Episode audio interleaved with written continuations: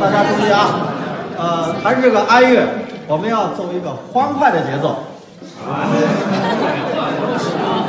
咱们试试啊，快两倍的速度，来来来，我啊来，行吧，一、二、三、四。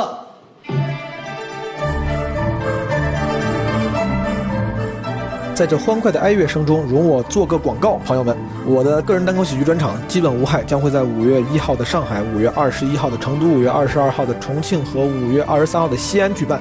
如果你在上海、成都、重庆或者西安的话，可以在大麦网上买票。四月二十三号、四月二十四号，基本无害将会在哈尔滨跟大连举办。如果你在哈尔滨跟大连，可以在单立人小程序上购票。我们剧场见。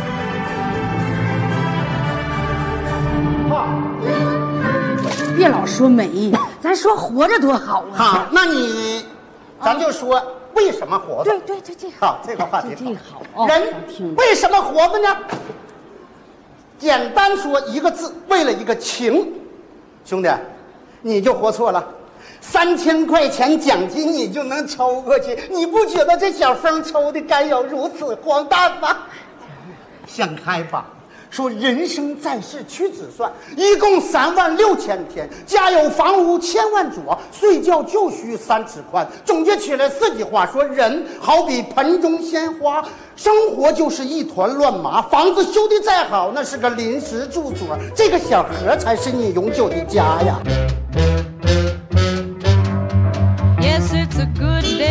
死亡、解剖、赶尸、葬礼、追悼会、坟头、墓碑、上坟。相当阴间。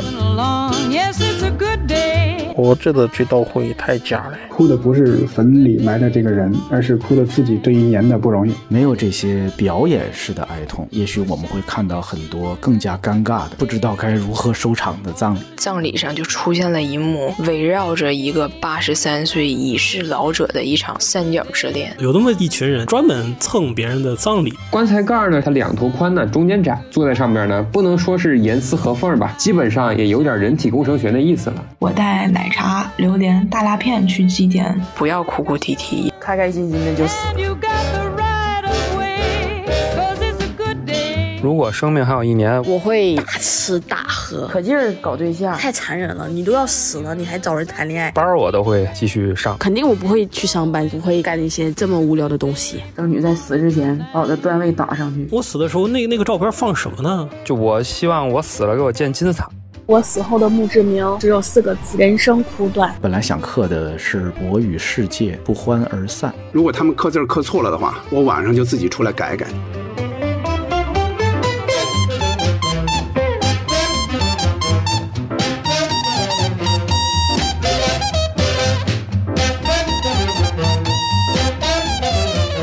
哟，朋友们，欢迎来到新一期的基本无害，我是基本无害的首席艺术家，主播毛东毛书记。咱们这期又是一个艺术品，对不对？我觉得你如果听前面的快剪，前面的这个片头，应该就能听出来，这期很有意思，不管是题材还是角度，对吧？还是大家的表达，我觉得你应该，你从片头应该已经能够听出来，这一期的质量非常之高。这一期呢，理论上是我基本无害清明节特别企划的一部分，但是清明节已经过去好久了，正常的嘛，我总是拖更，就是确实这个没有那么大的精力，那么多的时间投在播客剪辑上，所以说这个清明节特别企划感觉比清明节晚了将近一个月才发，大家理解一下。而且我说是一部分呢，是因为这次的内容啊、特别好，所以说我啊、有可能会分成两到三期发，晚点我再介绍。为什么两到三期？先给那些可能对之前节目不熟悉的朋友分享一下这个背景。因为我情人节的时候做了一个情人节特别企划，是一个征集型的播客，三十多个朋友给我发来了他们自己录的音频，然后我经过大师般的剪辑，对 吧大师般的编排，形成了两期艺术品。我特别特别开心，当然开玩笑了，当然也不至于是艺术品，但我自己特别喜欢，感受到了播客这个艺术形式。给我能带来的新的愉悦，就是把身边朋友们的故事、观点，我感兴趣的人的他们分享的信息，把他们包装成优美的艺术品。所以说，我就打算以后不出意外的话，时不时就搞个这种特别企划、征集型的播客，对吧？朋友开玩笑叫众筹型播客。为什么做清明节呢？是因为第一，我觉得这个题材很有意思，死亡这个事情很少人搬在台面上，特别掰开了揉碎了聊，或者通常来说，当大家谈到死亡的时候，会比较沉重、比较严肃、比较深刻。但我是个喜剧演员嘛，然后我身边的朋友，Thank God，就我身边的朋友们，大家也都很酷，大家没有那么矫情。我们不管聊什么看似深刻、严肃的话题的时候呢，大家都可以用一个更加轻松的姿态去讨论它。当时我就想找身边的朋友，不如聊聊死亡这个命题啊。说一说命题就感觉有点严肃了。我是特别不愿意让自己的播客显得特别严肃，我就感觉现在做播客的人就真的太社科人文艺术了。真的，你的那些头部播客，你一看一水的社科人文艺术领域的，对吧？你嗯，挺好，但是我不太希望，我希望我的播客社科人文艺术可以是顺便被表达出来的、带出来的气质。嗯，但是话题上不用故意往那个方向去靠拢，但不重要。总而言之，因为我对死亡也挺感兴趣，我能这么说吗？因为我特别怕死，我极其怕死，我对死亡怀有着深切的随机的恐惧。我说随机的恐惧，是因为我不会说想到死亡我就我操怕的要死，但是我我这一生中我有过好几次时不时的，就是想到死亡，就是那种深入骨髓的恐惧，就所谓英文里面有词叫 panic attack，对吧？panic attack 就有时候你突然就因为 panic 就开始我操浑身颤抖，就感觉怕的不行。好像据说有那种重度焦虑症的人也会有这种感觉，我不懂，但是我猜，当我在那种对死亡产生恐惧的时候，就有点像 panic attack，就太害怕了。第一次这个事情发生是在我小学的时候，根本就还不知道什么是死亡，我就已经我惧怕死，偶尔会发生。跟身边有些朋友聊过这个话题，经常找不到有共鸣的朋友，他们很难理解我那种深入的恐惧。我后来有一次五六年前、六七年前的时候，在知乎上。看到过一个问题，就是有一个人问说他很怕死，这个正常吗？有没有人有同感？然后那个问题给了我很大的抚慰，因为我在下面看到了很多人跟我有一样的情况，就真的很怕死。就我对死亡的这个情绪吧，让我对这个概念比较感兴趣。所以说我时不时就想着，哎，说不定可以聊一聊。尤其是做了单口喜剧演员之后，我追求 real，追求坦诚，追求做自己。以至于我有时候会过分坦诚地谈论那些禁忌话题，比如说死亡这件事情，其实让我很后悔。我好像有一次在我忘了在哪个播客上分享过，闲聊还是哪儿，就是有一次我回家跟我妈聊天，然后我就说，我说哎呀，我说那说不定哪天我出门被车撞死了。我当时自以为说这种话很酷，就是我是一个很潇洒的可以自由谈论死亡的人。然后我觉得如果你不能自由谈论死亡，说明你迷信、愚昧，对吧？当然我当然不会这么觉得我妈，但我在我妈面前也想表达我的潇洒、我的先进、我的进步。那当时我妈就说：“她说你别这么说。”我说：“这有什么？我说这个死，这这死亡这很正常啊，生老病死人之常情。”我说：“那真的有可能明天出门就被车撞死了，对吧？”我正在想要继续侃侃而谈、高谈阔论我对死亡的这个，或者说对死亡无常的这种现实认识的时候，我妈就哭了。她说：“我不喜欢你说这个。”我那一瞬间，我我觉得自己特别不是个东西。对我当时觉得我的确可以潇洒、逼酷，但我妈她可能是最不想要听到这个话题的人。他把我生下来，对吧？养了几十年，然后听我在这说自己有可能明天就出门被车撞死了，他心里有多难受？就那一瞬间，我觉得我操，所谓的坦诚，极度坦诚这件事情，其实他只是有时候看上去很酷，他，嗯，还是要当个人。但是我谈论死亡的这个，就是我当时觉得你要分人，但如果有机会的话，我还是希望跟一些不太介意的朋友去聊一聊。我很感谢这次参与我这次特别企划的朋友。他们愿意陪我玩这个无聊的游戏，感觉像故作惊人之语一般，选择了死亡这个话题，并且还让大家分享一些。我当时下的 brief 是分享一些跟葬礼、上坟，就是跟白事儿有关的有趣的故事。我当时特别想把这个征集变成一个轻松的征集，对吧？我觉得我喜剧演员做死亡话题，做清明节专题，你咱不能往深刻聊，或者说哪怕咱们聊的深刻，也不要故意往那个方向聊，也不要把姿态搞得很深刻，姿态一定要潇洒，对吧？深刻是顺便带出来的，这样才酷。我说你分享一些有趣的跟白事相关的故事，包括你想怎么设计自己有趣的葬礼。但是仍然这是一个稍显禁忌的话题，有一些朋友的确就觉得，哎呀，这个说这个话题不太吉利，嗯，可能不太好聊。我也觉得，有时候有些朋友甚至都好久不联系了，甚至可能有时候不是很熟，我给人发过这么一个 brief，人家竟然没有来打我，还愿意参与，还愿意录了音频发给我，我非常感谢，我非常感谢愿意参与这次征集的我的朋友以及听众们。好了，朋友们，我再解释一下为什么这期节目可能我说会有三期，因为首先我的朋友们呢表达能力很强，我邀请了这些人，我拿过来大概一盘这些时间，我觉得这至少得两期了，每期而且都得一个多小时。当时我想的是呢，以我朋友的素材为主，听众征稿呢就找一些特别有意思的。但是没想到我收到的听众征稿就质量都极其高，就有几十个基本无害的听众投稿过来，就是音频，然后包括人家还做了这个按我的期望做了一些简单的文字解释。我在这里感谢每一位参与这个企划的朋友们，你们都太可爱了，真的。因为我是个很刻薄的人，我经常会对别人的表达挑三拣四，但是我也不知道为啥，就是这次听众的投稿都特别可爱，就都不讨人烦，都很真诚，每一个人都很真实。不管他们的语气是什么样的，价值观是什么样的，讲述的故事什么样的，但是都是可爱的人。所以说，最后我本来第一期可能就想加一两个，顶多一两个听众的素材，但是我真的是难以割舍，加了四个。第二期就是下半期可能也是一样的比例，而且还会有几十个朋友的素材没法放出来。所以说，我就想真不行做三期，第三期就做成那个听众的征稿的特别篇，就全部放听众的征稿。啊，当然我可能会做删减了，包括这一期里面很多朋友、我的朋友以及听众的呃素材，我都几乎都做了删减，要不然的话太长了，主要是他们说的都很好，但太长了。感谢这些这些听众，最后我也感谢，不能说最后了，但是我特别想感谢参与这个活动的朋友，就是这一期包括之后出现的每一个朋友，他们都不介意我的这个冒犯、不合时宜，向他们邀约这么奇怪的话题，他们都还愿意真诚的跟我分享。这期的参与的朋友是张彩玲、石老板、李雪琴、博博、子涵、郑捕头、王佳瑶、地下天鹅绒、阿彪、颜如晶、苏大绥、柚子茶和东东锵。他们里面有我的朋友，有我的同事，也有一些素未谋面的听众。啊，感谢这些朋友。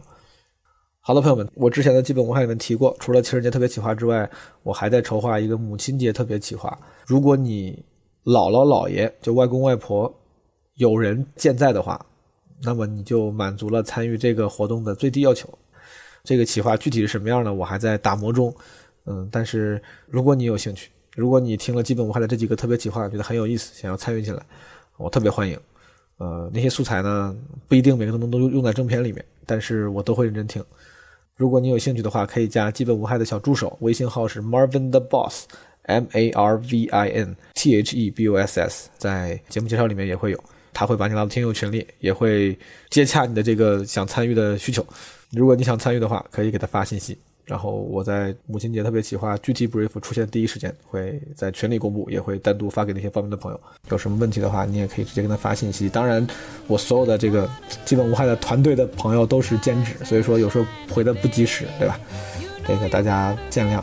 好的，朋友们，让我们来听一听这一期的嘉宾是怎么聊死亡和白事儿的。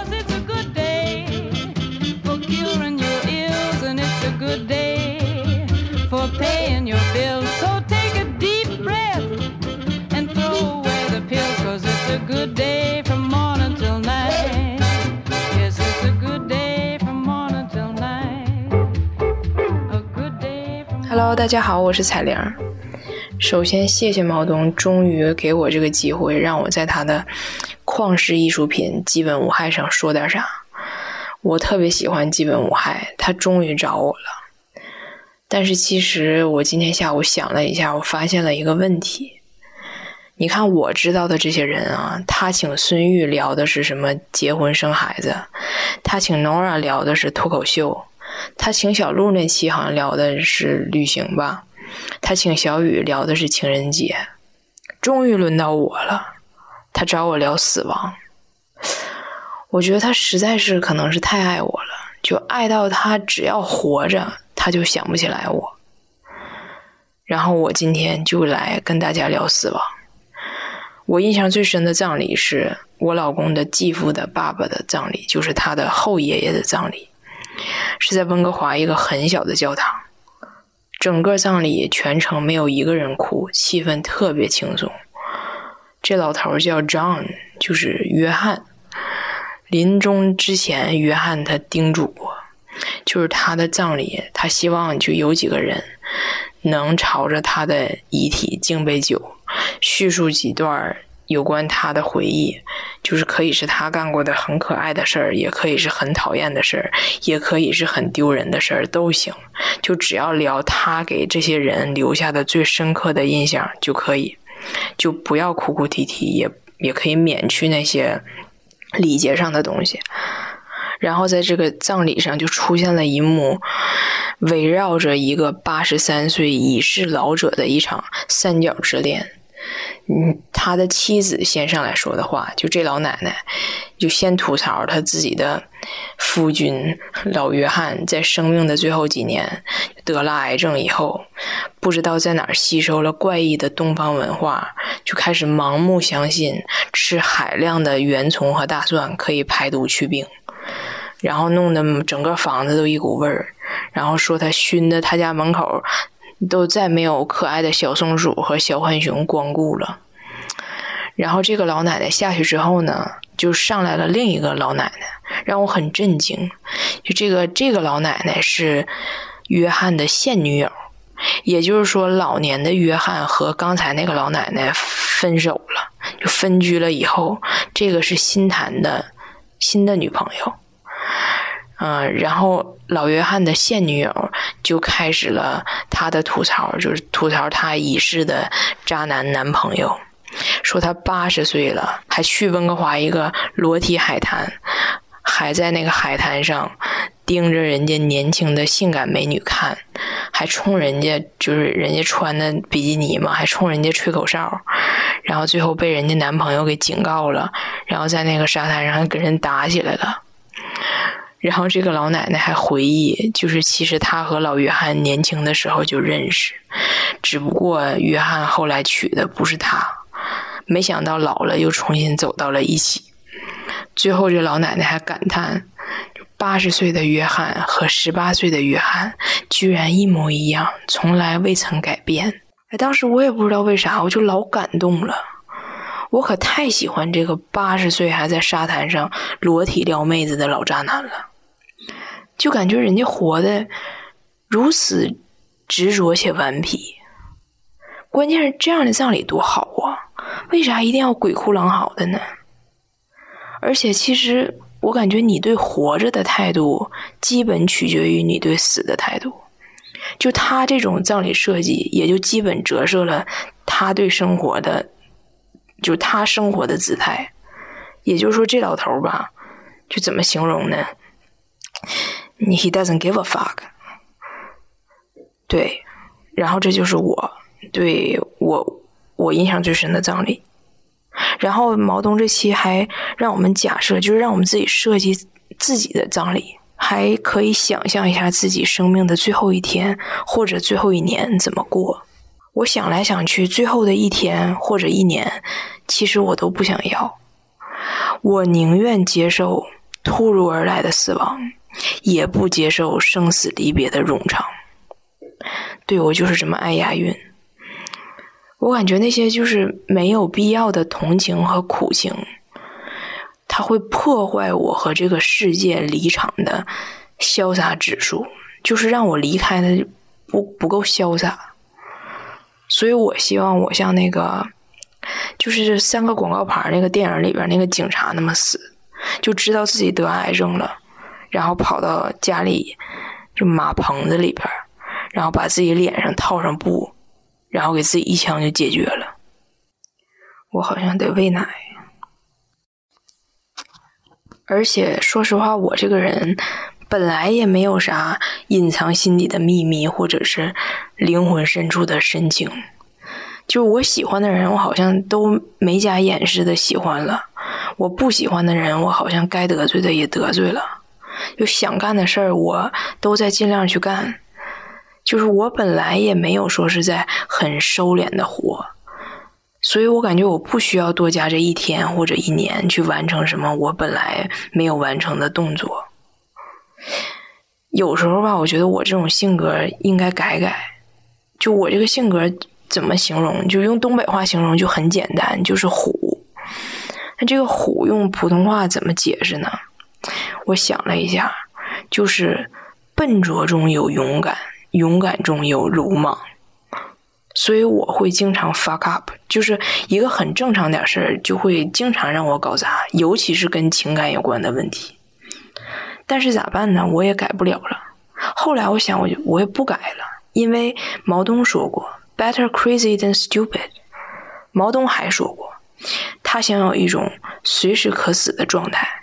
我不知道他可不可以随时可死，反正我在朝着这种随时可死的状态努力。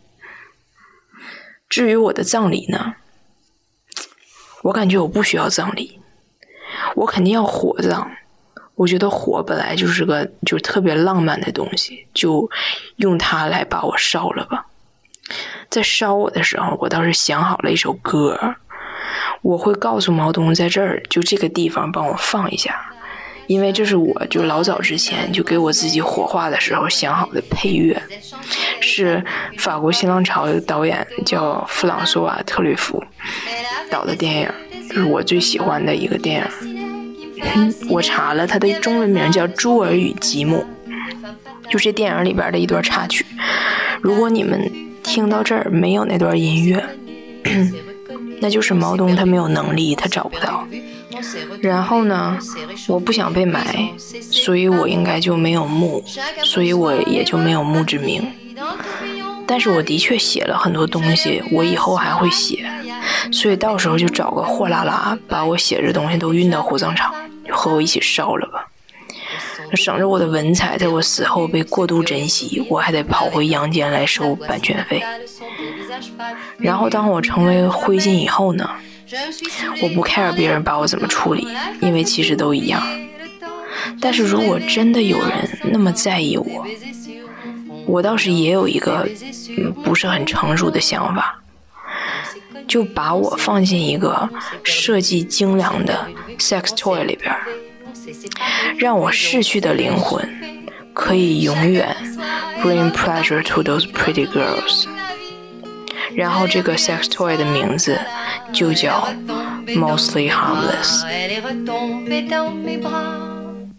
Quand on s'est connu, quand on s'est reconnu, pourquoi se perdre de vue, se reperdre de vue quand on s'est retrouvé, quand on s'est réchauffé, pourquoi se séparer Alors tous deux, on est repartis dans le tourbillon de la vie.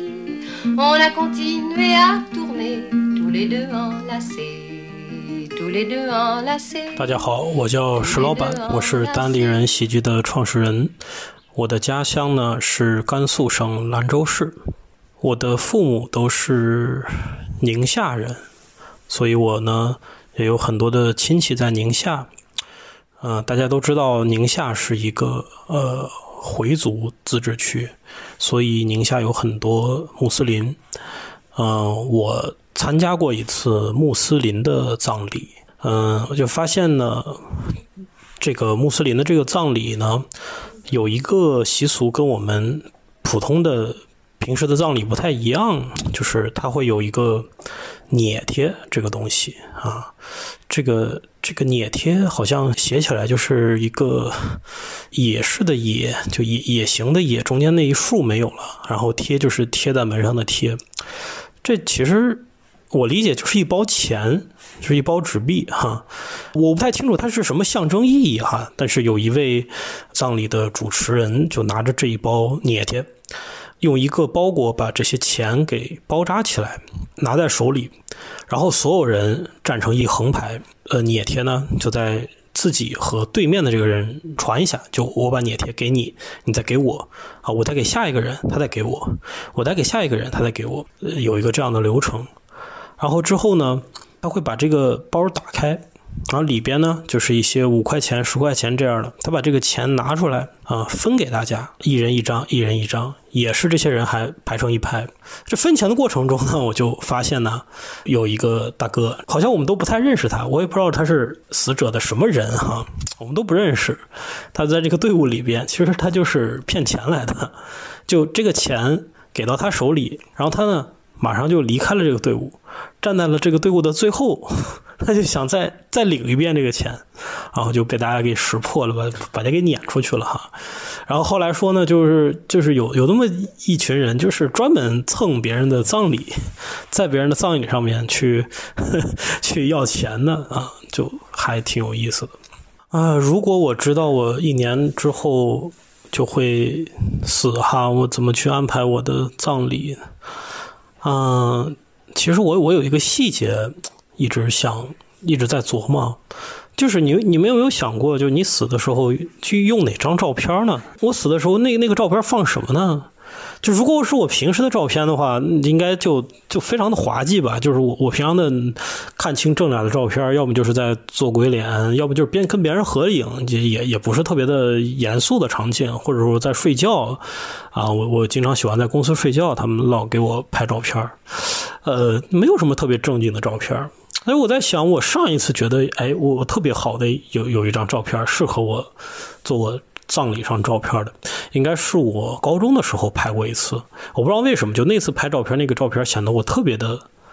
特别的文静，一个男孩显得特别的，呃，书卷气，然后笑容呢也是那种很慈祥那种笑容。更重要的是，呃，那那那是一张黑白的照片。我不知道为什么有有一段时间学校里要求交黑白的照片，对，那是张黑白的照片，啊、甚至它旁边还有那种小花纹，就像是这个。就是很八十年代的感觉，就那张照片，觉得如果我那个时候夭折了啊，年轻有为的青年是吧，不慎失足啊，落入这个黄河，然后被淹死了，那个时候放这张照片应该是非常合适的哈。但现在还用那个照片呢，就就觉得已经就就太太远古了，这十几年前的照片了啊。直到最近呢，我又拍了一组照片，我是在某一个呃以这个拍。人像啊、证件照为著名的这样的一个，呃呃，这样的一个机构，我就拍了一张这个照片。我会发现，哎，这个照片好像更适合当我的这个 遗像吧，嗯嗯，不知道为什么，就说到葬礼这个词儿，我我觉得这个照片应该是最重要的吧，嗯，别的其实没有太想过，嗯，可能就范围小一点。我的葬礼不要搞得太，啊，我我希望我的葬礼会小一点，对，规模会小一点，就大家也不要过分的悲痛。但是我希望我的我的我的这个人的名字能够留在历史上，我不知道会留在什么样的东西上面，如是不是会有那种中国喜剧百年史是吧？这 推动中国喜剧进程的一百个人物啊。这一百个我应该能挤进去。如果是什么影响影响中国的一百个青年企业家，我我估计我是没戏啊。我经常看有那什么什么 thirty under thirty，就是三十个影响中国的三十岁的人啊。我我我发现我我是没有机会了。首先我超过了三十岁，然后现在在影响，我在想有没有那种 forty under forty，就是四十个四十岁以下的人。影响这个国家，我觉得还有可能啊，实在不就是 fifty under fifty，我觉得 fifty under fifty 我应该差不多，所以就还是想给这个世界留下点什么吧。墓志铭的话，我座右铭吧，或者说一个我现在为止努力的东西，就是这个人他呃一直在找寻生命的意义啊、并且为之不断努力，嗯。我觉得这个可能会显得 显得很很洋气，很很屌。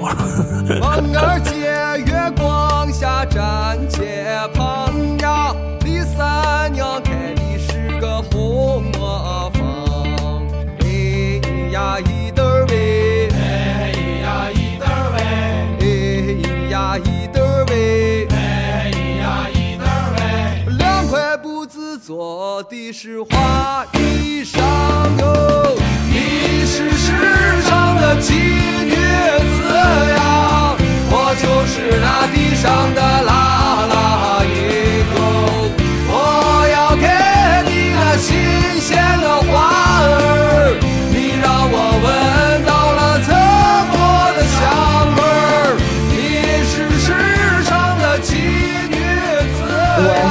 雪琴，来自辽宁省铁岭市。我们那边白事儿就是，反正让搭灵棚就搁楼楼下搭个灵棚，完了大伙儿得搭三天，亲朋好友啥的都过来拜，完了还得上十字路口烧那牛啊马呀啥的，还到出殡的时候还得有一只大公鸡，完了，我也想不起来了，忘了。我的葬礼，我就是死了之后，完了让那个亲朋好友们都过来随点礼啥的，完了就吃吃喝喝的呗，好吃好喝一顿，大伙就散了。感觉也不用什么特别的仪式，祭不祭拜啥的都无所谓。如果我还有一年就死了，嗯，那我这一年。我就想爱吃啥吃啥，爱喝啥喝啥，完了，嗯，可劲儿搞对象。虽然搞对象对别人有点不负责任，但我会告诉他，我还有一年就死了，咱俩只能搞对象了，陪不了你一辈子了。我就跟最想搞对象的人搞对象，完了到处玩儿，吃啊喝啊玩啊打游戏呀，争取在死之前把我的段位打上去。让大家永远都记得我那个高高的段位在那里挂着，但好像没有啥用，下一个赛季又刷新了。完了就，我感觉没啥了。就我跟我，哎呀妈呀，你这两下子你可真行啊！我就嗯，没有啥想干的，就跟我的朋友们待在一起吧。或者是我还想过一种，就是我还有一年就死了，我就继续痛苦的活着，我就继续工作，每天疯狂工作挣钱，然后啥委屈干啥，这样我就会对生命没有任何的留恋，我死的时候也不痛苦。你说我这一年，我要是跟我爱的人在一起吃喝玩乐吧，我死之前肯定是挺舍不得的。但我这一年我要继续工作，完了又累，完憋了吧屈的，我死的时候我就。感觉也不会那么的难受，我就开开心心的就死了。关于我的墓，关于我的墓志铭要写啥？我还之前我老想写谢谢惠顾，现在你说那我也不能写欢迎光临吧？你咋又出来了呢？哎呀，就写就写这个人，我想想啊，墓志铭就写。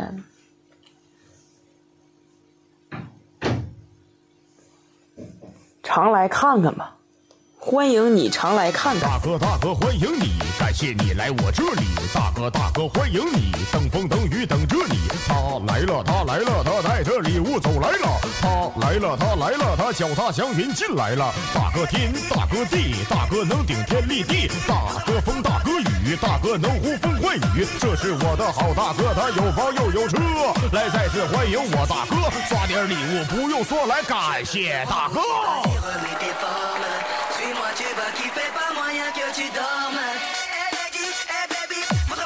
Come on, nagapiyay-kiyay sa mga remix. 来感谢大哥六十六，说谢我大哥在身后，今生有你已经足够。大哥大哥很优秀，感谢大哥的五二零，大哥他还没有停，大哥少刷行不行？不行不行就不行。感谢大哥一三一四，让我们再来一次。心中立下忠义二字，护我大哥再展翅。一生朋友一生情，一生有你才会赢。让我护你度安宁，心中刻下大哥名。大哥，我叫博博。要说到葬礼的话，其实我没有参加过太多葬礼的经验，当然也不想太多。说到葬礼，能记得的就是小时候那时候还不记事儿的时候，参加过一些周围邻居家的老人啊，或者说一些远房亲戚的葬礼。什么事儿都不记得，就记得一些画面，或者说那些吹唢呐的他们在吹的一些歌儿，什么大花轿啊，一些流行歌曲。葬礼参加的少，但是上坟参加的特别多。因为我们河南老家呀，还有那个土葬的习惯，上坟呢，其实有一个最重要的环节就是哭坟，男女老少对着这个坟开始痛哭，这个座次是有讲究的。一般女性的长辈是放在最前面，男性的长辈呢是在中间，剩下的男的、女的那些晚辈呢，小孩啊，就放在最后面。为什么把女性放在最前面呢？因为女性她是。真的能够哭出来，这个男性呢，他一般哭不出来。那你面对先人的时候，你哭坟上坟，你哭不出来，可能就愧对先人。所以把女性放在最前面。有时候你参加这个葬礼啊，你可能甚至会感觉有一些古怪和滑稽，因为在最前面的女性啊，她们哭的是情真意切，情感特别的真挚。刚刚可能在上坟的路上还有说有笑，一到坟包前面，啪，就是说来就来就哭了，而且哭的真的呼天抢地的，那那那那你就感觉就这个坟地里的这个人好像是才埋下去，不是埋了几十年，是刚埋下去。我不是在讽刺他们，真的真的不是在讽刺他们，我觉得他们哭的就是那种情感特别真挚，可能他们哭的不是坟里埋的这个人，而是哭的自己这一年的不容易。女性哭坟就是他们主要是两句话，第一句话是我的个什么什么，这个什么什么就是指坟里的这个人的称呼嘛。比方说爷爷奶奶啊、叔叔阿姨啊，我的个爷爷奶奶或者叔叔阿姨这样的话。第二句话就是你走了我可怎么活？就我的个什么什么什么，你走了我可怎么活？这样两句话交替着说。那么后边的男性呢？说实话，真的哭不出来，他真的哭不出来。他就只能跟在跟在女生后边瞎哼哼，你一听就特别假。他只是为了出一下声，证明自己是哭了。后边的小孩呢，干脆就不哭了，甚至有些嬉皮笑脸的也有，就是尽量控制自己不笑出来吧，反正。但是呢，我们这些晚辈啊、小孩啊，还肩负重任。我们有一个非常重要的任务，就是你估摸着这些长辈、大人他们哭的差不多了，到一定火候了。女性哭哑了，男的哭累了，再也出不来声了，不可能再掀起新的哭声的高潮了。你就要站起来，把这个人一一的扶起来。一般男性的长辈，你拽他一下，他啪就起来了；甚至你拍一拍他的肩膀，他歘就旱地拔葱就就起来了。但是女性的长辈，他们会哭得特别的投入，有时候真的需要两个人把他架着肩膀架起来。有些甚至你把他架起来，他要转身往这个坟地上扑。我记得以前看过。涂尔干的一个说法，说是葬礼啊什么的，可以加强一个家族啊他们的凝聚力，可能确实是这样的。我们有时候需要一种需要一种仪式感，有有或者至少是需要一个理由，能够把我们的各个亲戚家眷、男女老少这样聚在一起。那如果说如果生命还有一年，我会怎么度过？我可能会有时候很好奇，我生命当中的一些人，他们现在生活的怎么样？这个不一定是你跟你有特别重的交集的人。比方说，我记得有一次，我在一个超市门口买东西，就被别人认错了，他们以为我是他们的一个朋友。正好他那个朋友也从超市里出来，然后我就发现那个人长得真的几乎跟我是一模一样。我眉毛这边有一颗痣，连那颗痣的位置都差不多。我甚至怀疑他是我失散多年的双胞胎兄弟，太像了。但我们也没有再说话，也没有联系。那是十多年前的事儿。我特别好奇，现在这个人他生活的怎么样，是怎样一个状态？关于自己的丧礼该怎么办呢？其实有两种念头在在纠结着我。第一种念头就是我这个人就是一直不爱给别人添麻烦。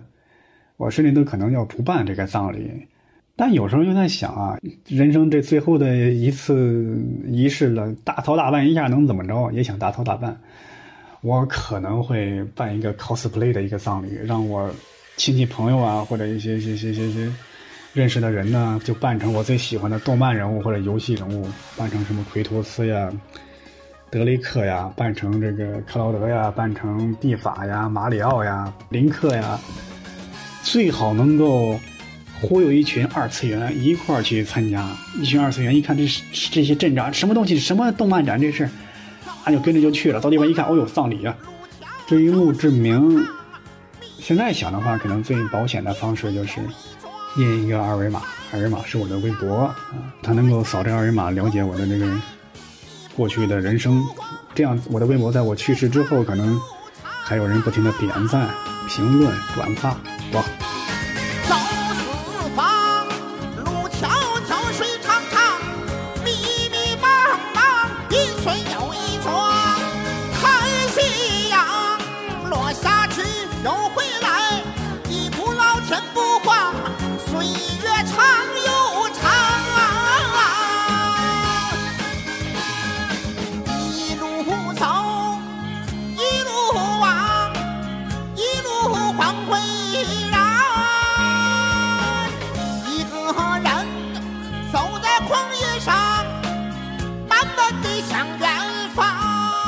毛书记好，我是你的一位热心听众，来自北京，我是一名医生。我想分享的印象最深的一次葬礼呢，是我在医学生期间参加的我的大体老师的呃安葬和纪念活动。呃，我们医学生呢会管这些捐献遗体的老师叫做大体老师，因为他其实是我们无言的老师。而在每年，嗯，有新的一批学生开始上解剖课之前，学校会组织我们去参观解剖陈列馆，其实就是一个博物馆。嗯，在那里呢，有我们老校长捐献的遗体，他在死后把自己的遗体捐献给了医学院，而他的遗体做成了标本，就站在整个遗体陈列馆的一进门的地方。所以，所有的学生在开始上解剖课的最开始的时候，都要。去向校长问好，然后去和所有大体老师们表示感谢。而在我第一次接触到我的大体老师的时候呢，嗯，学校会给我们，嗯，关于这个老师的生前的一些简介，比如生前的照片、过世时的年龄、性别，嗯，还有他的姓名。所以我当时，嗯，在医学生的时候，有一次好奇去搜这个老师的名字。结果没想到，真的在网上搜到了他生前的照片，还有甚至他写的晚年时候写的一些小诗。所以我在有一次做梦的时候还梦到他，就梦到他来宿舍跟我聊天。就那个时候在梦里面，我有一点点害怕，因为我知道他好像已经过世了，但是又去聊得非常的安心，因为我知道他是一个非常 nice 的人。醒来以后还挺失落的，因为可能在现实生活中是没有机会和这位老师说话的。然后在呃整个解剖过程完毕之后，我们会对大体老师举办纪念和安葬的活动。嗯，我们会请这个老师的家属到我们学校的这个遗体告别室，然后进行最后的这个告别活动。所以在那一次的活动上，我还见到了他的家属。在清明的时候呢，会有这种遗体老师的。纪念活动，当时我印象中是去北京东边的一个公墓，然后有很多医学院的学生都在一起，然后在清明的时候对老师表示感谢，然后对家属表示感谢，然后去扫墓祭祀，然后在学校里面每逢清明的时候，也会有学生和老师就自己自发的买一些菊花，然后送到每一个解剖室的门口。那个时候，整个解剖楼里面都会飘着淡淡的菊花香，嗯，所以我真的很感谢这些老师们，他真的教给了我们很多，不管是从医学知识上，还是关于生命的一些观点吧。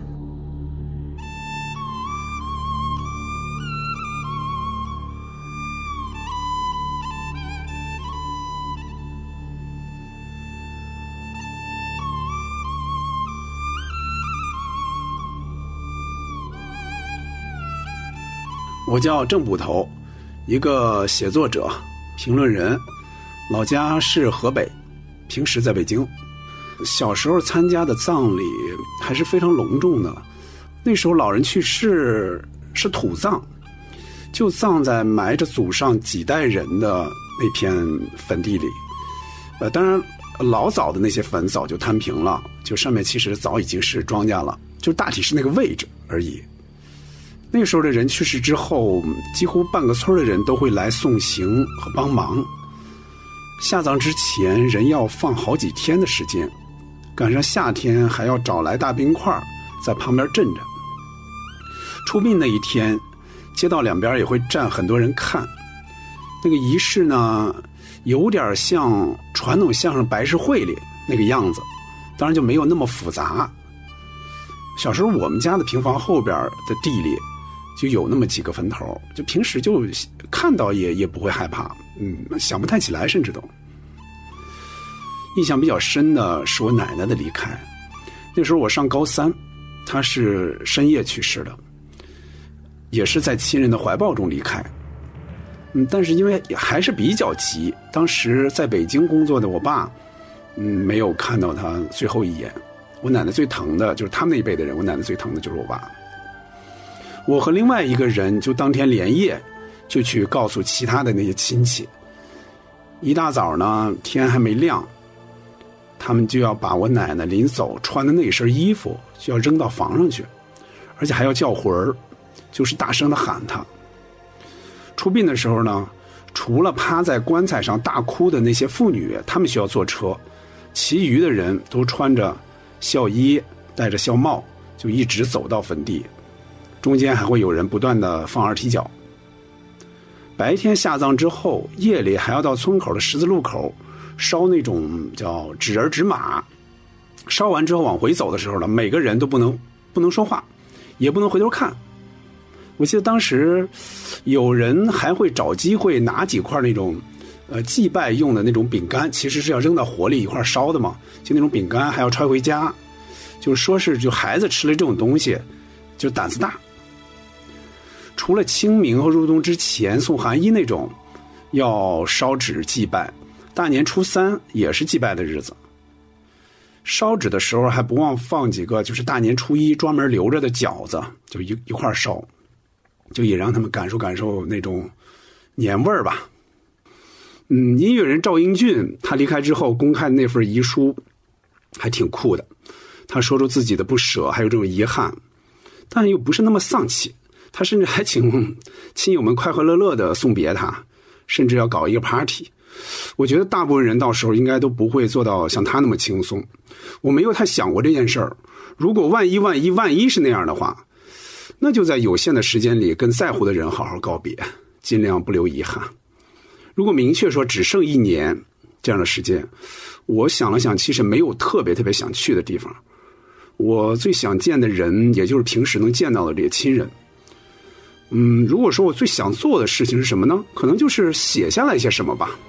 嗯，尽管我现在平时也是写东西嘛，但但到那个时候写出来的肯定是不一样的。你的心境，你的想法。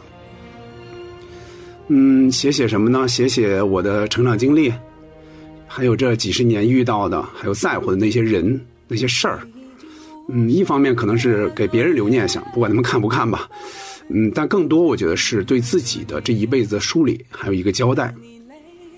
除了这个记录呢，这么多年我在网上或者其他什么地方，还是留下了很多这种痕迹和记录。嗯，我也写过很多年的日记，现在每天也在写。嗯，亲友们如果说想想的话，想我的话，还可以从那些地方看到曾经的我吧。嗯，或许他们在那些里边能看到一些我从来没有直接对他们说过的话，嗯，或者是惊讶，或者是感动，或者是惋惜，不管怎么样吧，不管他们的心情怎么样，嗯，到时候这些和我就没有什么直接关系了。葬礼的话，肯定只限于最近的亲戚和朋友参加。我不想对此有什么太多的这种策划。另外，因为我平时写东西比较多，嗯，我也写过不少人。我倒希望有人能够在那之后写写他们眼里的我，哪怕我没有机会看到，我也觉得用这种形式送别，还挺特别的，挺温暖的吧。墓志铭，我想了两个版本，一个是轻松版，这样的：文官下轿，武官下马，亲友务必放下手机。这是轻松版。严肃版，认真想了想，我觉得就那那几个字儿吧，一句诗：“我本将心向明月。”不用下句儿。我当过好多年的记者编辑，不管最后用了哪一版吧，或者哪一版都不用。如果他们刻字刻错了的话，我晚上就自己出来改改。天空大声的呼喊，用心的事过了这么多年。当你热情奔发，我是痛苦难言。谁的诺言会真的实现在你身边？爱是一个浪漫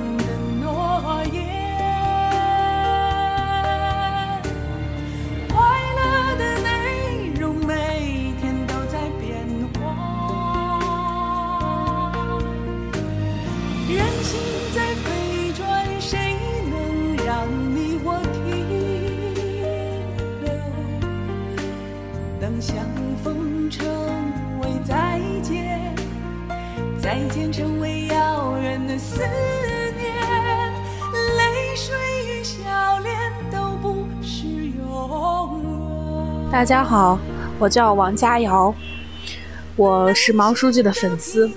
还从来没有花过钱支持过毛书记的粉丝。我今年三十岁我的老家是吉林省长春市。我目前呢是在西安工作跟生活，已经十年了。我的职业是一名房产销售。我工作的售楼部一路之隔就是墓地，没错，你没有听错，就是真实存在的墓地。这个墓地的前身大约是在二三十年前呢，这里是西安的火葬场。那到现在呢，它的火葬场已经搬走了，墓地呢算是不动产，无法搬走，就留在这里了。最近是临近清明，过来扫墓的人有很多，也是难得一见的交通拥堵。在国外，可能墓地对房产的影响不大。甚至会因为绿化率高而成为增值配套，但是在国内，大多数人其实还是蛮忌讳的。不过，讽刺的是，我们的房子是需要摇号才能买到的。更加好玩的是什么呢？目前整个西安市最贵的房子，算是豪宅吧，就在这个项目的一北一南，基本上均价都在三万八左右，然后都是三百平到四五百平的这样一个大平层豪宅。而且这个区域已经没地了，目前西安市最贵的地，地王呢就在这里。当然了，也会有人进了售楼部就会问：你们对面的树林是什么？当得到的回答是墓地以后呢，转身就走了。本来呢是想从风水的角度上尝试扭转一下局面，但是没什么用，仿佛他们见到的我们都是鬼一样，嗖的就跑了。活着的人对死去的人是要有感怀的心的。我的爷爷他是。葬在东北老家的山上，他是土葬的。那我作为东北的流失人口，无法做到亲力亲为上坟，呃，因此呢，我就去墓地旁边的那个纸摊摊上去问问人家，看有没有什么方法能够祭奠一下远方的家人。没想到是真的有。首先呢，就是在纸上写清楚祭奠的地址、人名，就像是一个寄一个挂号信一样。其次呢，就是要找个十字路口，画一个圈。这个圈呢，在亲人所在的方向开一个口，然后准备烧纸。但是呢，在烧纸前，必须得在圈外烧一些，用来打点。然后在圈内就开始焚烧。其实那一刻我并没有觉得这个荒诞，我只是想在另一个世界的亲人能够感受到我的怀念就好了。关于我的葬礼，我真的是只能对我的生活有具体的期待。对于如何死，我现在不敢想，因为我的儿子三岁半，我的父母也需要我。最后就是，如果我死后的墓志铭，我觉得就只有四个字吧：人生苦短。昨日像那东流水，离我远去不可留。今日乱我心，多烦忧。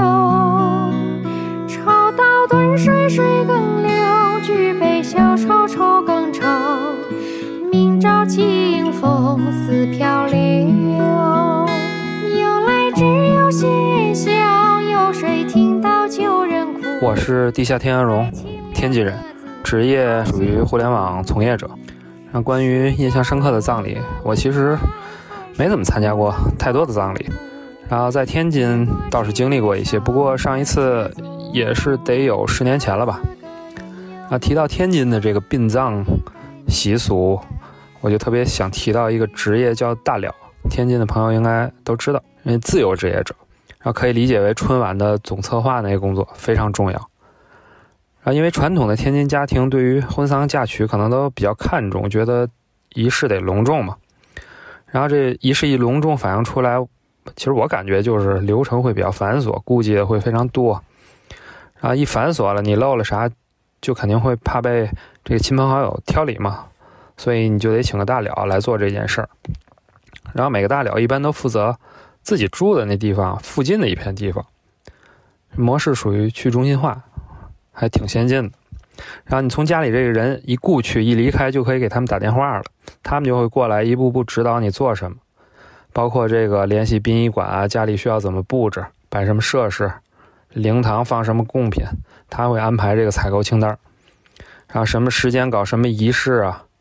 因为还有一些仪式，什么开光送路啊，这个大寮可能还会给逝者化妆，类似那个电影入殓师的那个工作，然后包括迎来送往啊，各种注意事项等等，反正有一套这个 SOP 的这个标准流程化管理。然后因为是葬礼，这里面可能还有些流程是需要搞点那种玄学的这神秘形式的，要不没有仪式感。我理解也显得这个服务不够专业。比如有开光的时候会对死者什么念一套经啊，一这么一一串说辞，反正我是当场听过。然后配合这大了会有一些肢体的这个语言，但主要是大家可能知道天津话，这全程是天津话的，所以。不是天津人，可能听起来就觉得这个过程不这么严肃，这就对会对这个神秘的气氛有很大的破坏。设计自己的葬礼是吧？就往大了设计，那就得是上新闻联播、联合国降半旗，然后有国家领导人在央视给我发表悼词。开玩笑啊，我比较看淡死亡啊，生命的意义，我觉得在于活着，不在于死亡。我倒是觉得。就于我本人来说，可能都没必要办葬礼，这跟婚礼也不一样，我自己也没法体验。最主要的是也没法帮忙，还得麻烦亲戚朋友给我操持。我不太愿意麻烦别人，但是最好是就是火化了，把我这骨灰随便埋在那儿，要赶紧进入自然界的大循环。如果生命还有一年，我觉得其实这个问题对于大部分人来说都不一定能有什么真正有意义的答案。因为如果是一个非常重要你想做的事情，不非得在生命还有一年的时候着手去做吗？现在就做了。我思考以我自己的性格，如果真的只有一年生命，当然得是得能跑会跳的那种生命啊，反而会过得比较平淡，甚至班儿我都会继续上，因为我觉得我我现在的状态还是不错的。非得找个特殊的，那就豁出去了，在各大小的这网贷平台上就多贷点钱呗。墓碑上写什么？啊，墓碑上，嗯，就我希望我死了给我建金字塔，金字塔是最好的。然后一定要写点什么的话，我觉得简简单单吧，我写一个我通关了，你加油。我是好美好美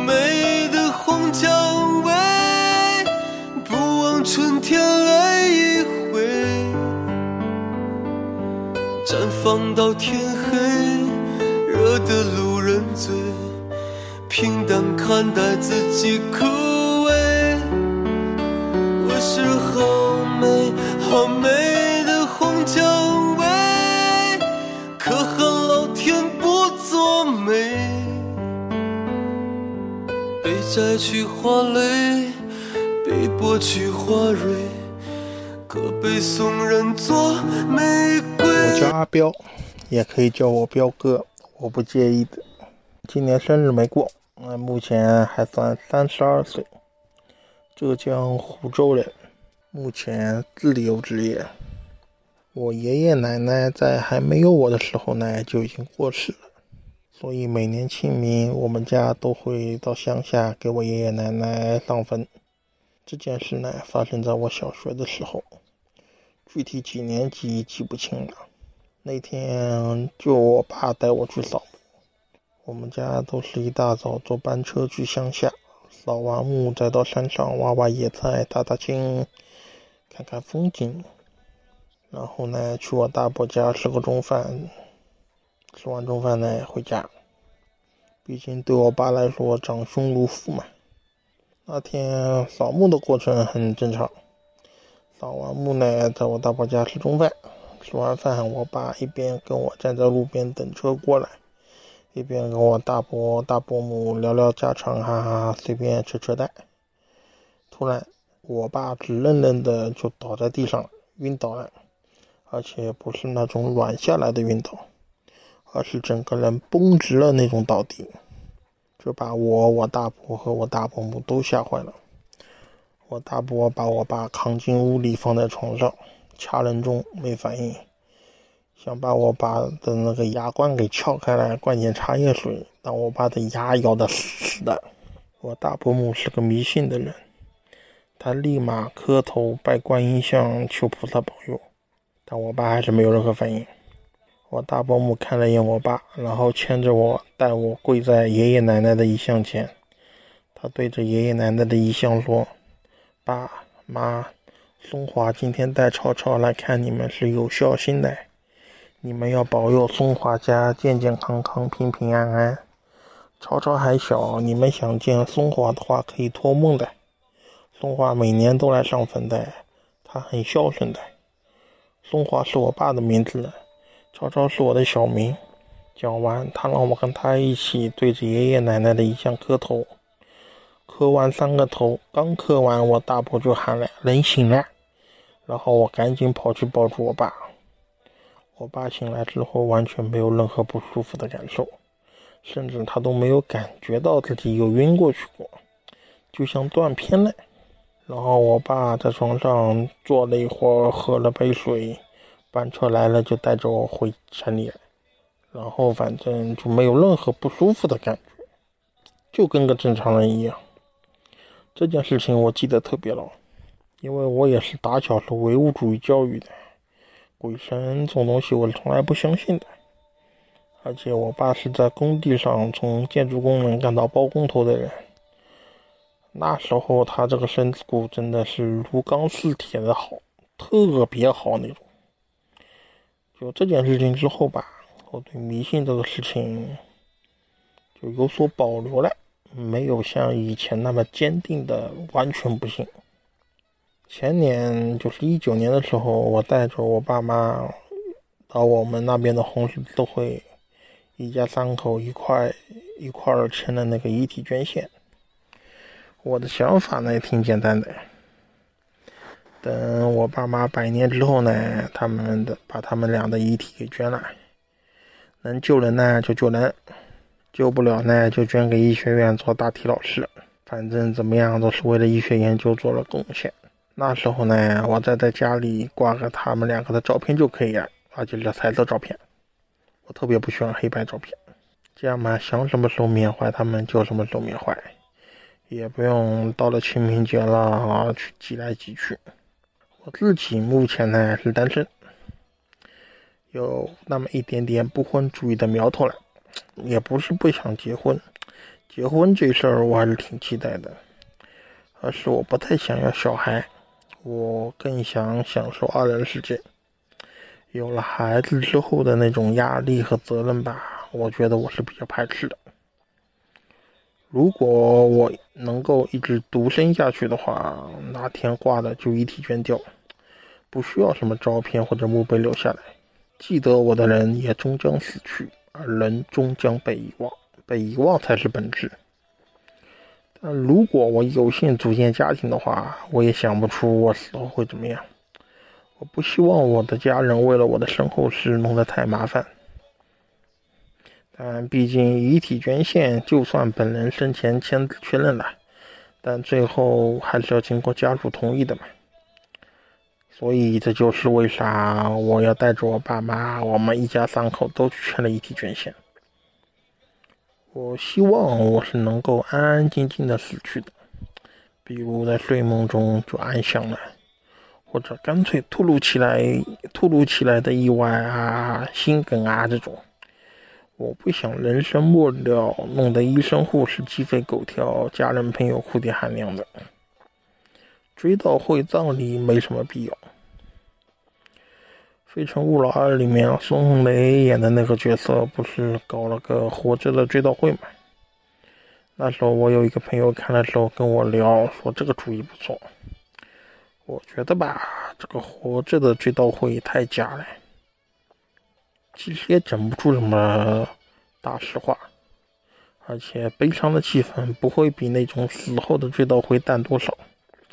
还是安安静静的走，负责遗体捐献的人来对着我的遗体鞠个躬，然后直接拿走。什么角膜啊、肝啊、心啊，哪块能救人呢，就直接动刀；救不了人，能做成标本的呢，就直接切下来塞瓶子里。实在没有可用的呢，就就近直接拉到医学院。反正怎么着都有人给我鞠躬的嘛，也算燃尽人生最后那一点点光亮。为 这个世界做了点小小小小的贡献。 I saw a friend today, it had been a while. And we forgot each other's names. But it didn't matter, cause deep inside, the feeling still remained the same. We talked of knowing one before you've met, and how you feel more than you see. And other worlds that lie in spaces in between, and angels you can see, and all the faces that I know have that same familiar glow. I think I must have known them somewhere once before, Hello，大家好，我是如今，我是一个辩论员，我是马来西亚人，祖籍是福建，然后我妈呢是个客家人，我的爷爷去世了，外婆也去世了，我参加过他们的葬礼，程序大概就是会在家里办这个白事嘛，找人就是念经，我们也得守夜，然后。很多亲戚朋友会来，也会得交白金，聚在一起，然后就是拜拜嘛，也会烧纸呀，会念经。呃，念经的时候要绕着那个棺材绕圈圈，特定的时间它会有一个时间的，然后我们穿校服，然后。呃，孝顺那个校校服，然后大家按照那个时间一起跪拜什么的。它的程序大概就是这样，然后有人摆三天，有人摆五天，从家里出发，一直呃跟跟车，然后走到我们墓地。墓地的话，马来西亚基本上，嗯呃比较商业化的目的有有孝恩园，就是一般是土葬。首先先看你是什么种族，然后看你是什么宗教，然后来看你要用什么样的葬。就是葬礼的时候要用怎么样葬，但我们是佛教嘛，然后我们是华人，然后呢，我们一般就是选择了土葬。我们一般生前就已经会选好自己的墓地的地方，就是已经买了需要买的。但你不要土葬的话，你也一样可以是火葬。火葬的话，你就买一个，就是不是平房啊，就是买的公寓。公寓也有分，呃，空调房，就是那个你的你的墓碑是放在有空调的地方的。因为马来西亚很热嘛，然后或者是放在大房风水房。土葬的话，你有土葬的地，有高一点的山，低一点的山，价位不一样，但是你可以买。跟大家说说，如果我确切的知道我自己一年后将死去，首先我会大吃大喝。因为我的人生里面现在最控制的最厉害的就是吃喝，所以我肯定会大吃大喝，然后把自己平时克制不能吃的东西全吃一遍，玩乐嘛，享受。然后第二呢，想谈一场恋爱，哎不行，谈恋爱太残忍了，你都要死了，你还找人谈恋爱，那就。找个人约个会吧，反正我就觉得这个没有体验过嘛，就是把这个这个恋爱经历这个空白这个东西找人，对对对，买一阵一日男友，你知道吗？就是好像有这种服务，搞一个这个，最后就是家人朋友跟他们好好的告别，因为我觉得其实对我来说最害怕的根本不是面对死亡，是怎么样让我的亲戚、家人朋友们接受我死亡的这个事实。和这个现实，所以我尽可能的肯定，如果我可以预知我自己的自己的死亡时间的话，我第一个重要要做的，其实是安抚他们的情绪，然后让他们接受这个事实，那我才走得安心。这对我来说最重要的事情，然后剩余的就是我自己的一些一些想弥补的一些小事情。但是我现在想一下，其实除了吃就是谈恋爱这两个东西，其他的我好像都没什么了，感觉我过得挺好的。但肯定我不会去上班什么的，不不会干一些这么这么无聊的东西。我我其实之前看过有一个视频，是有人死了之后，他在生前给自己录了一段音，然后让他的家人在他的葬礼的时候播出来，然后呃放给大家听。我觉得如果我是可以先预知，就是不是意外死亡的，慢慢的死的话，我会做同样的事情，就是录一段搞笑幽默，就甚至念一个菜单的这种，就是比较诙谐的一个方法，然后希望大家在我的那个葬礼的时候呢，可以念给大家听，然后让大家开心一下，就是也是不想弄得哭哭啼啼的。墓志铭，其实我我是不太喜欢用文字留下任何任何痕迹的人哎，因为我觉得文字留痕迹没什么意义，所以如果是我的话，我应该不会给自己留什么墓志铭，我就是我喜欢那种没有一字一句留下来的那种感觉。所以不会有那个文字版的墓志铭，只会有我的那个语音版的，然后那个是在葬礼上播给大家的一个礼物。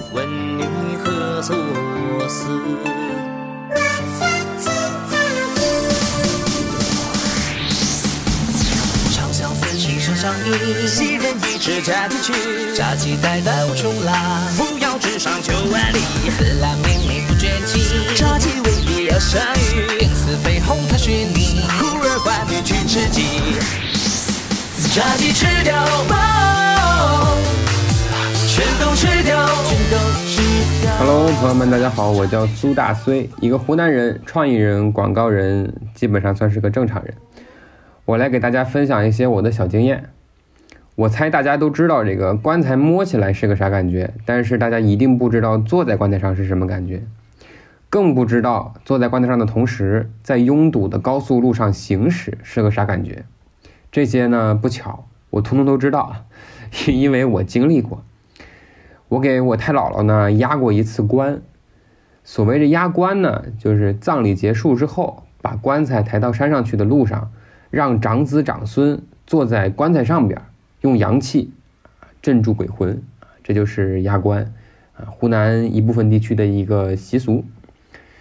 你可能会觉得这事儿很简单，你可能想象这个棺材呢是装在车里边，然后呢我也坐在车里，坐在棺材旁边，这样就够了。其实完全不是这样啊！要是能这样就好了。棺材呢，实际上是放在四个交叉的木担上边的，然后呢，由八个啊壮汉把着这个木担，把棺材像抬轿子一样，呜的一下抬起来，扛在自己的肩上，然后我再坐在这个棺材上面去。大家都看过这个古装剧啊，古装剧里边有那个八抬大轿，其实呢和这个原理差不多啊。然后当时那个场面是这样的：那个送棺的队伍长长的，所有人都穿的白白的，棺材被举得高高的，我在上面坐着，被围观的人盯得死死的。当时的场面很大，当时的我很尴尬啊！当时我真的很尴尬。哎呀，大家或许会问：这个棺材上面怎么能坐人呢？那上面坐人不是很难受吗？其实一开始我也有这个担心，基本上是我第一个担心。一说让我去压棺，我第一个疑问就是那上面难受不难受？但是直到我坐上去之后，我才发现这上面真的很舒服啊，真的很舒服。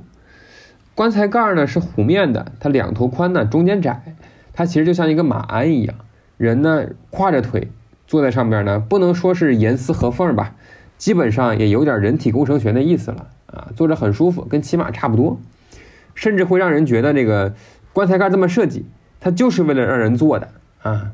一个一个棺材盖，它被打出来之后，啊，没有被人坐过，这样就就就被送到土里边去了。它的阴间估计是会被其他棺材盖给嘲笑的啊，这个很严重的，我估计是这样的啊。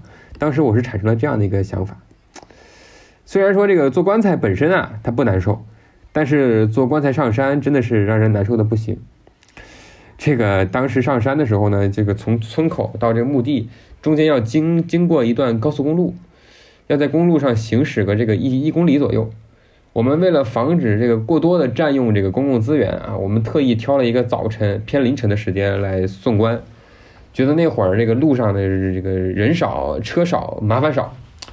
但是呢，万万没想到啊！现在乡下这个小汽车普及率很高，而且大家一大早呢都送孩子去县里边上学，在这个乡下高速路上边，那大早上的时候啊，有个早高峰，居然，但是就我们这个人多队伍长，然后呢，不得已涌进了这个早高峰里边去了，造成了严重的交通拥堵，真的严重的交通拥堵，估计当时比北京还堵。那个时候啊，真的是，呃，这场面一片混乱啊，因为不光是人多车多拥堵，它加上我们还得奏乐是吧？我们得有鼓、锣、唢呐啊，就奏哀乐，然后有哭声，还得炸鞭炮。这个汽车呢，送孩子着急，一直滴滴滴滴滴鸣笛，这所有的声音全部都凑在一块儿了，场面一度非常混乱，一度非常混乱。这都不是一度混乱了，这是两三度、四五度啊，这十度混乱，非常混乱。然后呢，我呀坐在这个棺材上边，它相当于是这个声场的这个中心，所有的声音在我这儿汇聚。哎呀，我天，那个声音在我这周围是狂轰乱炸，用一个成语来形容，那基本上是五雷轰顶，五雷轰顶一般的体验，脑瓜子真是嗡嗡的。哎呀，声音呢，声音是一方面吧，当时呢还有一个让我感觉到非常苦恼的是鞭炮，大家都见过这个葬礼上放鞭炮啊，放的都是不惜成本的，疯狂放，放特别大，特别多，然后是吧？但是呢，大家肯定没有尝试过，呃，站在这个轰炸着的鞭炮堆里边。我基本上算是尝试过了，啊，因为这个送棺的这一路上啊，鞭炮呢就挂在这个棺材的两边炸，这个灰呀特别大，不知道的还以为这个棺材着火了，因为还有火光呢，而且这个尘呢就一直往脸上呼，把这个脸弄得煞白，我自己当时都有点意识模糊了。但是呢，我后来听我表弟说，那个场面看起来就相当阴间了，相当阴间。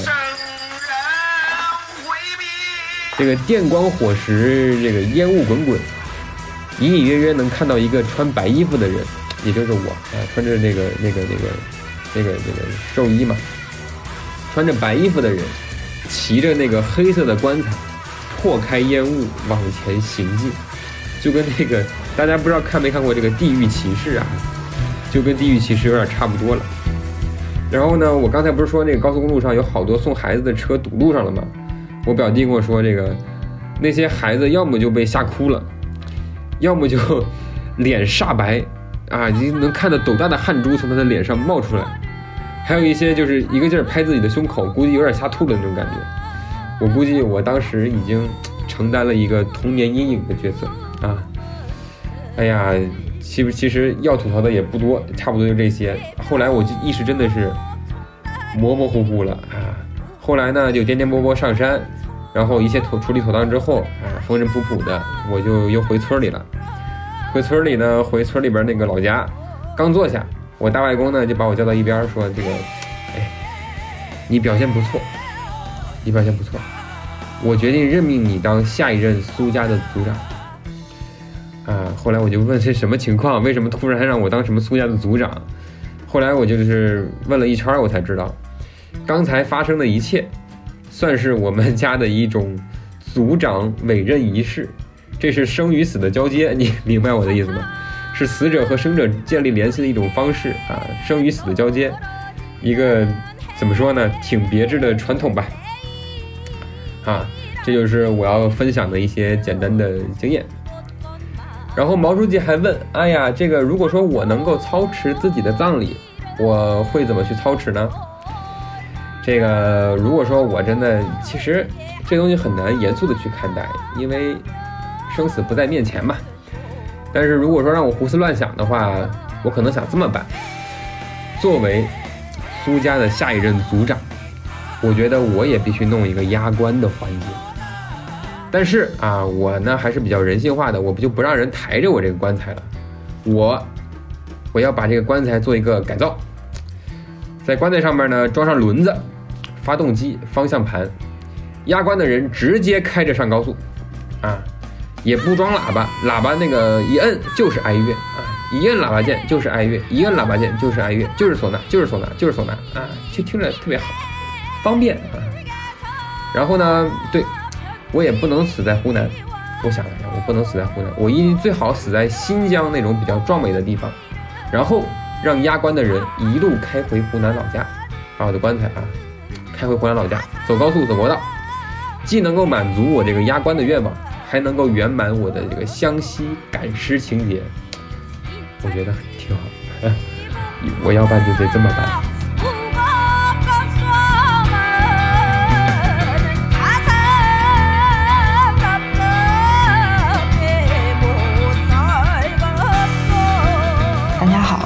我这边是在山西晋中临时的一个小县城里，这边的县城里大多还是采用土葬的形式，基本整个家族的埋葬位置是按照一个三角形的样子排开的，老爷排行老二，所以埋葬在了太老爷的旁边。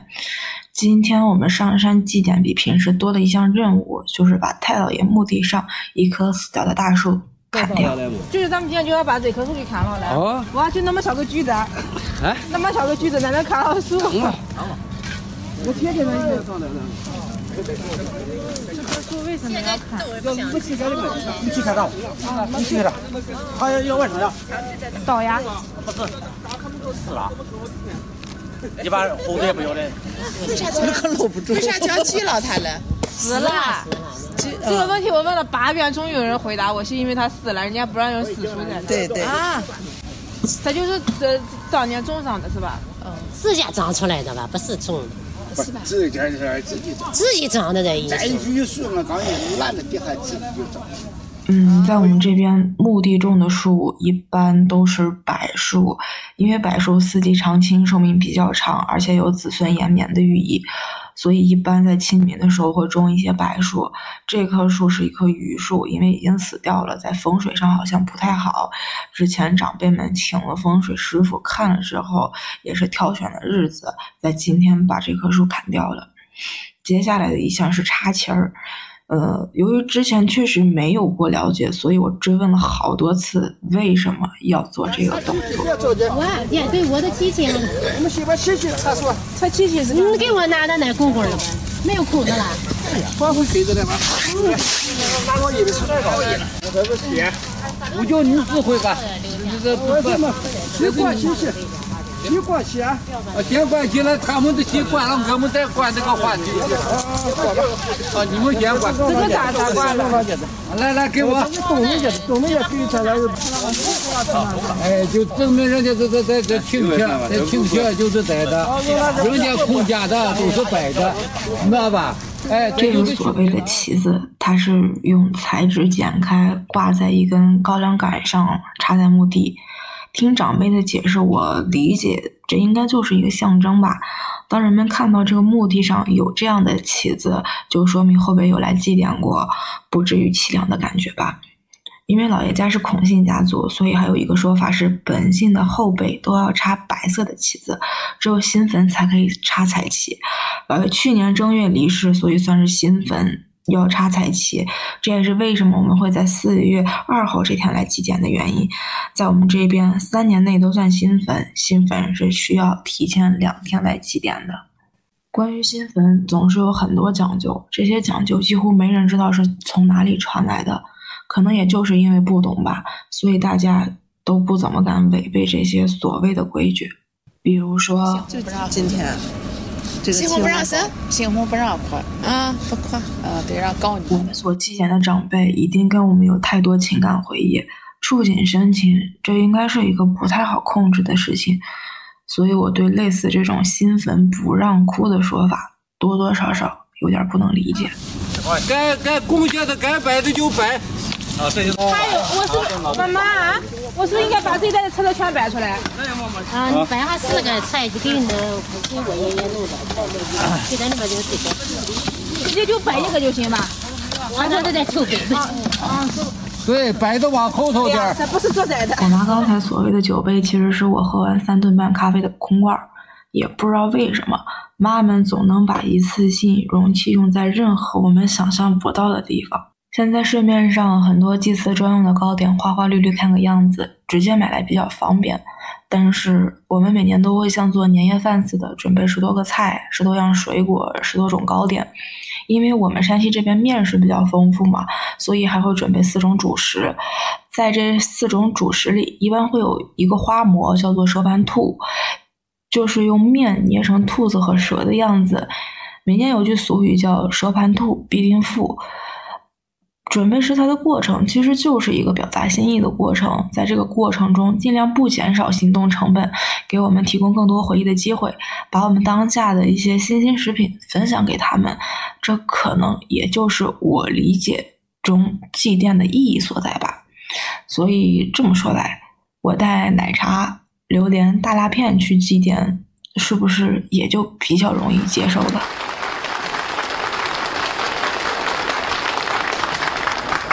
一只孤雁往南飞，一阵凄凉一阵悲。老王去世一年整，只见去来没见回。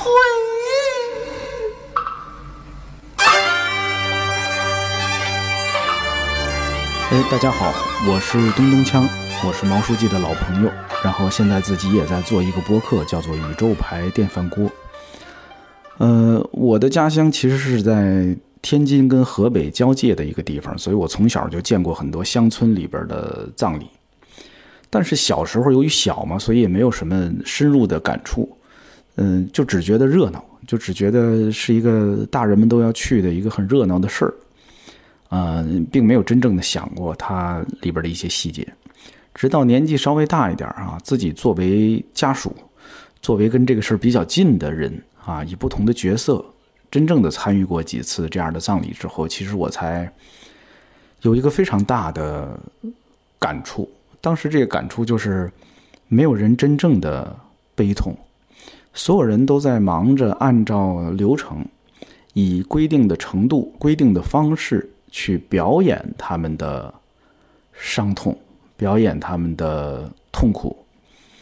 嗯，这在当时让我觉得非常的难受啊，因为我觉得这本来应该是一个表露真实感情的一个场合，因为确实我知道有些人，有些参与到葬礼当中的人，对于逝者其实是有很深的感情的。但是那些流程、那些仪式，把它变得非常的虚假。但是后来我就慢慢明白了啊，参与的次数多了，我我才慢慢的明白，这种仪式、这种流程是非常伟大的。它它其实是非常悲悯的。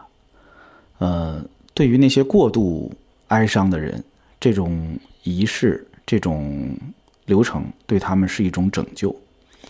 而对于那些心里没有什么感情，啊，并没有真正的哀伤之情的人，那这样的仪式也为逝者保留了一点仅有的尊严。啊，我觉得我我后来就意识到，如果没有这个流程，如果没有这个仪式，没有这些表演式的哀痛，那也许我们会看到很多更加尴尬的，或者更加。嗯，不知道该如何收场的葬礼，所以我后来非常感谢这样的仪式，感谢这样的流程。其实这好像就是孔子当年说的那个礼，孔子所强调的礼，强调的制度流程，可能就是这个东西。我在那个时候才意识到这件事情的伟大。关于我自己的死，其实我曾经有一年。我忘了是在厦门还是在哪儿，我碰到了一个朋友，其实是朋友的朋友，因为大家一块吃饭就聊起来，说有一个朋友就是在座的某一个人，说他是大师，说他能看人的手相，然后推算你的命运，尤其是推算你的生死。我忘了当时是因为好奇还是怎么着，因为我自己其实对这个事儿，我我并不相信任何大师，但是当时那大师还是大家像开玩笑一样。然后看了看我的手，好像，然后最后说他知道我最后的结局是什么了。他他问我想不想知道，我说这样，我我把耳朵贴在您的嘴边，您小声跟我说。然后他就告诉了我我的死法。当时我把耳朵贴在他嘴嘴边，他就轻轻的跟我说说你最后是病死的。我也不知道，我听了这个答案会就应该觉得，应该觉得欣慰，还是应该觉得无聊啊？反正我这个事情，他当年好像还说了一个年纪，说你大概会在多少岁的时候病死。呃，我我到现在也不知道该如何那个面对当时他说的这个结果啊。我的选择就是不太拿他当回事儿。但是如果他说的是真的，我就会非常平常的啊，没有什么惊喜，但是是正常的病死。呃，我我对此我我做我先做好心理准备吧。啊，我也没有别的更多的更深入的思考。我觉得人很难真正的思考自己的离开。嗯，呃，我我不太相信有人能特别具体的设想这事儿，而且这种设想有什么意义，其实我也不是特别清楚。啊，我们就等着那个时刻来到就得了。嗯，关于自己的墓志铭。我其实没有想过这事儿，因为墓志铭从来也不是自己写的，是吧？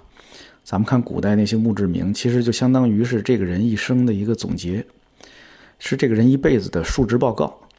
啊，他他并不是你给这个世界上的一份留言，或者是怎样。所以写好这份墓志铭，并不在于说你自己拟好一个稿子，而在于你如何活好这一辈子，是吧？这样你才能给最后给你写墓志铭的那个人打下一个好基础，让他好好写呀。嗯，这这，我觉得先从活好这一生努力吧。我我最后死后是不是有一个墓，是不是有一个墓碑，我还没想好呢。我就先甭想这个什么墓志铭或者碑文的事儿了。我写过一本书，我写过一本书叫《六里庄遗事》，那里边提到有一个人。他当时想在自己的墓碑上刻一行字，但是后来没刻。他本来想刻的是八个字，叫“我与世界不欢而散”。啊，我我希望我们今天听节目的各位不要最后留下这样的一句话给这个世界啊，让我们跟这个世界友好相处，交个朋友。王二奶作坊中与。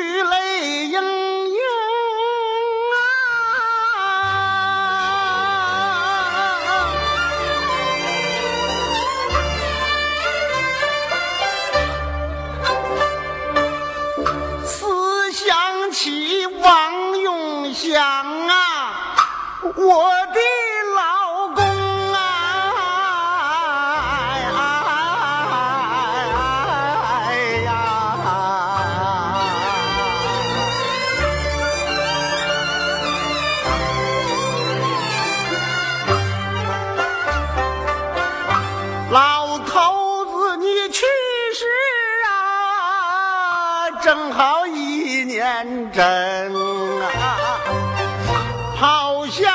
我一个人呐，孤苦伶仃，白日里没人陪我说点贴心话啊，到夜晚我上床来呀，我那都冷冰冰，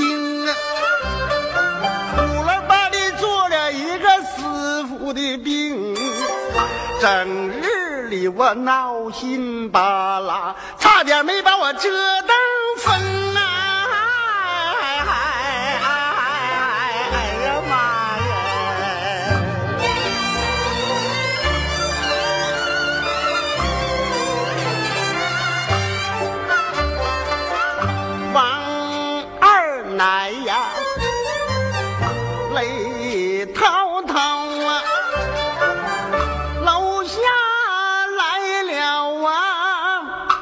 就两只猫，老公猫就在前边儿它就喵喵的叫啊，后边跟着一个老母猫啊，公猫前边直蹬腿儿啊，母猫在后边它公公腰啊。二奶越看我越来气啊，脱下布鞋我去打猫啊，也就是二奶我呀，用力过猛啊，把布鞋打进了啊，邻居里的酱缸里去了啊，正赶上邻居的儿媳妇，她就去倒浆啊。把我布鞋当钱包了，吭哧上前就咬一口，呸，又骚又臭咋又皮条啊，烂乎乎的茄子包，你咋还腌坏了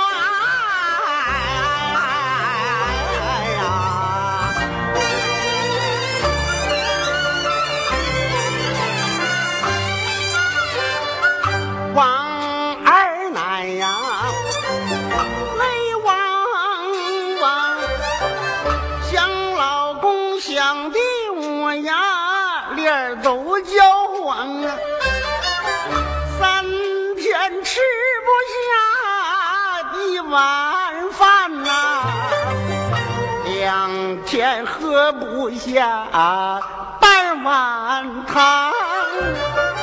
一碗饭来半碗汤啊，瘦的我这前腔都贴后腔啊，脚下的布鞋我都穿也穿不住，手上的戒指就急了咣当啊，为从走路啊，我就上厕所啊，不扶桌子也得扶墙啊。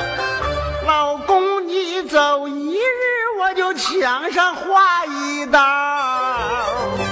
你走了两日啊，道就成双。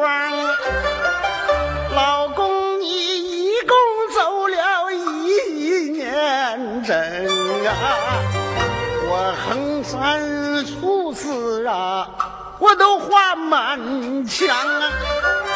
要不是咱大儿子啊，把我那看得紧呐、从开元顺到铁路，一直就画到沈阳啊。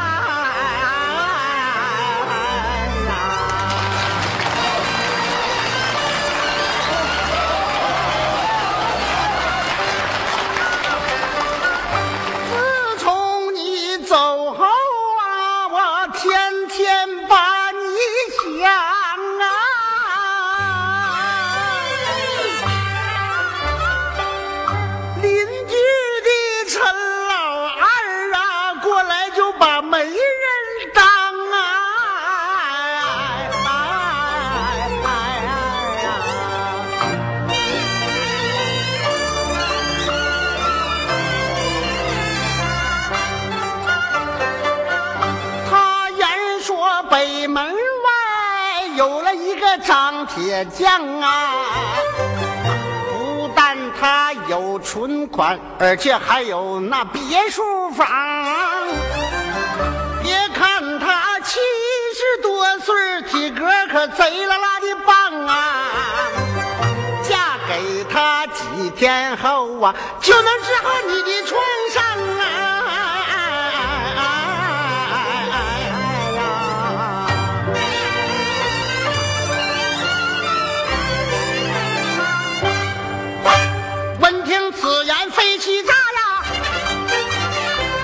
小陈二，你太狂了！我走的端来行的正啊，生活作风从没反过常啊。现在是考验我的关键时刻了，你不要通过背叛老王啊！虽说是老娘欢迎国家提倡的。陈二，我告诉你啊，你这小王八犊子，你别给我想那歪的。我告诉你，我就想汉子想死了，我也不把